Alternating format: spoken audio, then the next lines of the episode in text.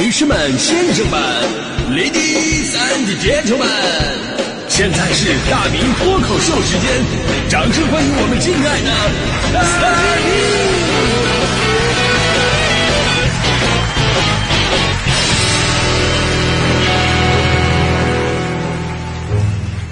好，欢迎各位来到今天的大明脱口秀，我是大明，这是二零二四年的第一期脱口秀，比预想的要晚了一天。这么回事？前天晚上我们小主播活动成功结束了，然后呢，领导请我们项目团队吃饭，我百年不遇的喝多了，啊，当然也其实也没百年不遇啊，应该这么说，百天不遇，百天百天。哎，不对，上一次，哦，应该是三十二天不遇啊，三十二天不遇，我三十二天不遇的喝多了，我被抬回去的，人事不行，所以昨天躺了一天没上节目。然而大迪却在节目当中公然的挑动煽动。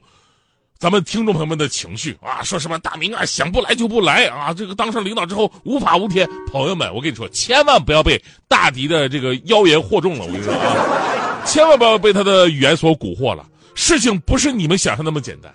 我们都知道，领导请员工吃饭，人家是有很深刻的寓意的，对不对？这个饭桌上，大家可以深入交流，可以借着酒劲儿跟领导诉苦。可以跟跨部门的领导提升感情，建立合作基础。就有的时候你在办公室里边，你需要哎呀约时间呐、敲门呐、低三下四、客客气气，你那都不一定能解决的事，在饭桌上你能很轻易的解决，这才叫饭局啊！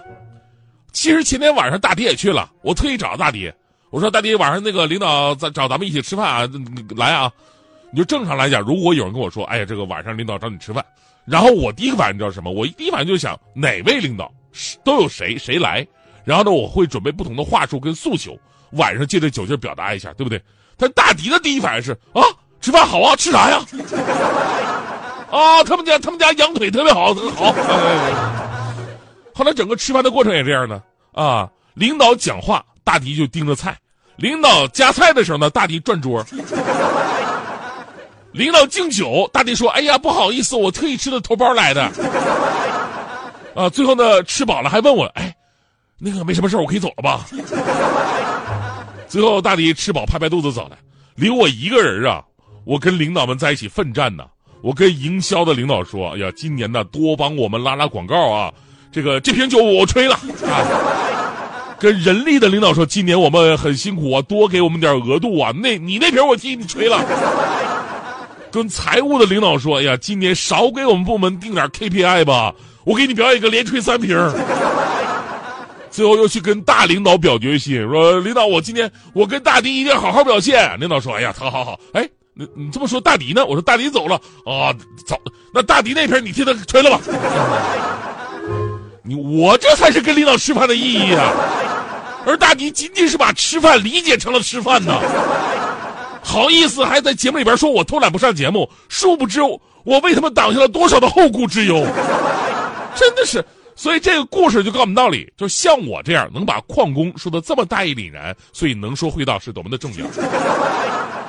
呃，今天咱们聊的话题呢，就是能说会道跟不善言辞啊，到底有着怎样不同的人生体验？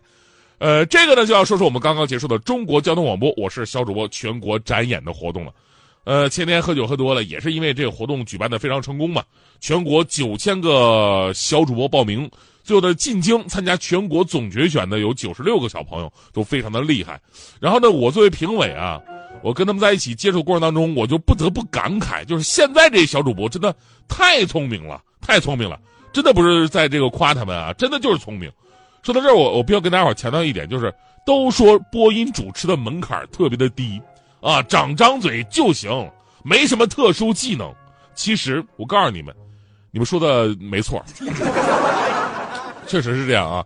播音主持在技能这方面没那么的复杂，但是播音主持在所有的学科当中是最需要悟性的。也就是说，你想学这门学科的人，你必须得聪明，啊，必须得聪明。你你你们可能觉得，哎呀，这个要说聪明的话，那奥数应该是最聪明的吧，对不对？奥数好难啊，啊，编程也可以，编程好厉害。我跟你说，理科之所以为理科，说明他们还是讲道理的，啊，讲这个逻辑求证的。呃，虽然小的时候总是觉得奥数啊有点莫名其妙，比方说一个水池特别经典啊，一个水池，呃，蓄满水俩小时，排干净仨小时，请问一边蓄水一边排水需要多长时间能蓄满？啊，后来呢，我也跟着人云亦云，我去吐槽说，哎呀，一边排水还一边蓄水，那不有病吗？浪费水资源啊！啊，我最开始我也不明白，后来我明白了，我经历了几次台风之后水灾，我就不这么想了。就是这样啊，下水道一边排水，老天爷一边蓄水。这非常具有现实主义的应用题啊，对不对？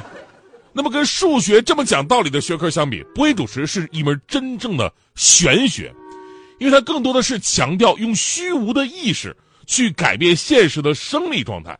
比方说，我们在练习朗读课文的时候，老师经常可以跟我们强调，就是声断气不断，气断意不断。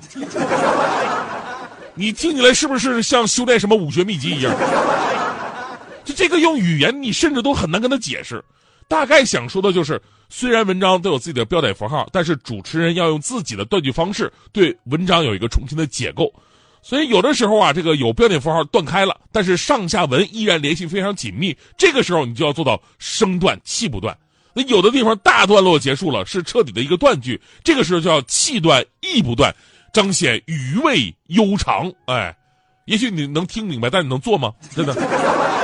就那个气断意不断，你你你想都不知道怎么想，这个怎么怎么做出来？哎，就这种意识流的东西，在我们最基本的发声训练当中是最常见的。就当你刚开始学习到的时候，老师经常会跟你说一些莫名其妙的话啊，比方说，哎呀，这位同学啊，你的声音太垮了，你要把你的声音给立起来。没错，我第一次听到这个时候，跟你们的想法是一样的。我说这玩意儿怎么立啊？啊？声音立，我舌头我都立起立不起来，我声音这玩意儿该怎么立？还有老师最常跟我们说的，演的声音呢都含在嘴里，来把你的声音拽出来，拽出来。我当时想到就是拔舌地狱啊！你的声音太散了，你要把你的声音想象成为一个圆柱体，集中的打在远处的一个地方。啊，当时想到的是会喷火的龙。甚至老师还会说：“哎呀，这个同学，你的眼睛上台之后，你的眼睛没有光啊，来把你的眼睛点亮。”我当时我是点亮 眼睛点，老师这玩意儿有开关吗？对吧？中国再没有一门学科能像播音主持这样，需要把这种意识流的东西转化为生理上的一种行动。呃，我跟你说，这绝对是对人体能力的又一次开发。所以我可以判断，就是播音员主持人的进化水平绝对要超过普通人类。所以啊，如果你想开发孩子的智力，提升孩子的大脑水平，让他学主持人吧。我们第一届小主播活动虽然说结束了，但是第二届今年依然会给孩子们展现自己的舞台和学习交流的机会，当优秀主播，做进化人类。当然了，这一届总决选之后啊，有很多的孩子得了这个金奖啊、银奖啊，也有很多没有拿到大奖的孩子啊。其实不用气馁。我是小主播，本身并不是一个比赛，它只是一个让你们展示一个自己的舞台和学习交流的课堂，能够跟全国各地各民族的优秀小主播们咱们同场表演，这本身就是最好的肯定了。其实最后啊，无论你，呃，拿到的什么什么奖啊，还是你获得什么什么称号啊，那些都不重要。你会发现，随着你年纪增大，这个东西会变得一文不值。就真正有用的。是你在这样的舞台上积攒下来的经验，成功和失败的经验都是人生最大的财富和底气。你就好比领导为什么会给我发工资啊？啊，领导给我发工资的原因不就是因为我每天都在做节目吗？而我每天在做的节目讲述的都是自己积累下来的经验、知识和见闻啊，而不是每天重复我是温州市劳模，我是央广市十佳。我要重复的话，我。当然了，我也差不多隔三差五说一次吧，这个。但你每天说这个的话，领导是不会给你钱的呀。所以呢，希望更多的孩子们加入我们啊。呃，能说会道，他不一定会成为主持人，但是他一定会成为一个自信且放光的人。真的，我说说到自信，我现在特别的自信。呃，刚才不是说我前两天喝多了吗？啊，喝多了，昨天导致一天没来。这也不光是为了我们部门，我我有点私心，我就是想吧。就是能让我们领导啊，就帮我解决一个个人问题，很实在，就是北京户口嘛，对吧？呃，因为呢，目前来看积分落户我不太可能。我算了一下，就按去年的最低分来算呢，我跟人家差了整整一个见义勇为，差了二十分。真的积分落户，它对我来说太难了，太难了，太难逾越了。然后我就突然想到了一个好办法，啊，那天晚上我就借着酒劲儿，我跟我们大领导说：“领导，我那个能不能落户到你们家？”当时我们领导就愣了，啊，落户到我们家，凭什么呀？我说凭什么？领导你怎么能那么说话呢？啊，你忘了吗？在单位的时候，您可是一直把我当孙子使的呀。怎么到了上户口的时候，您就凭什么了呢？啊，领导当时就生气了，指着我说：“哎，你这孙子！”我说：“我说领导，你这意思就是同意了是吧？”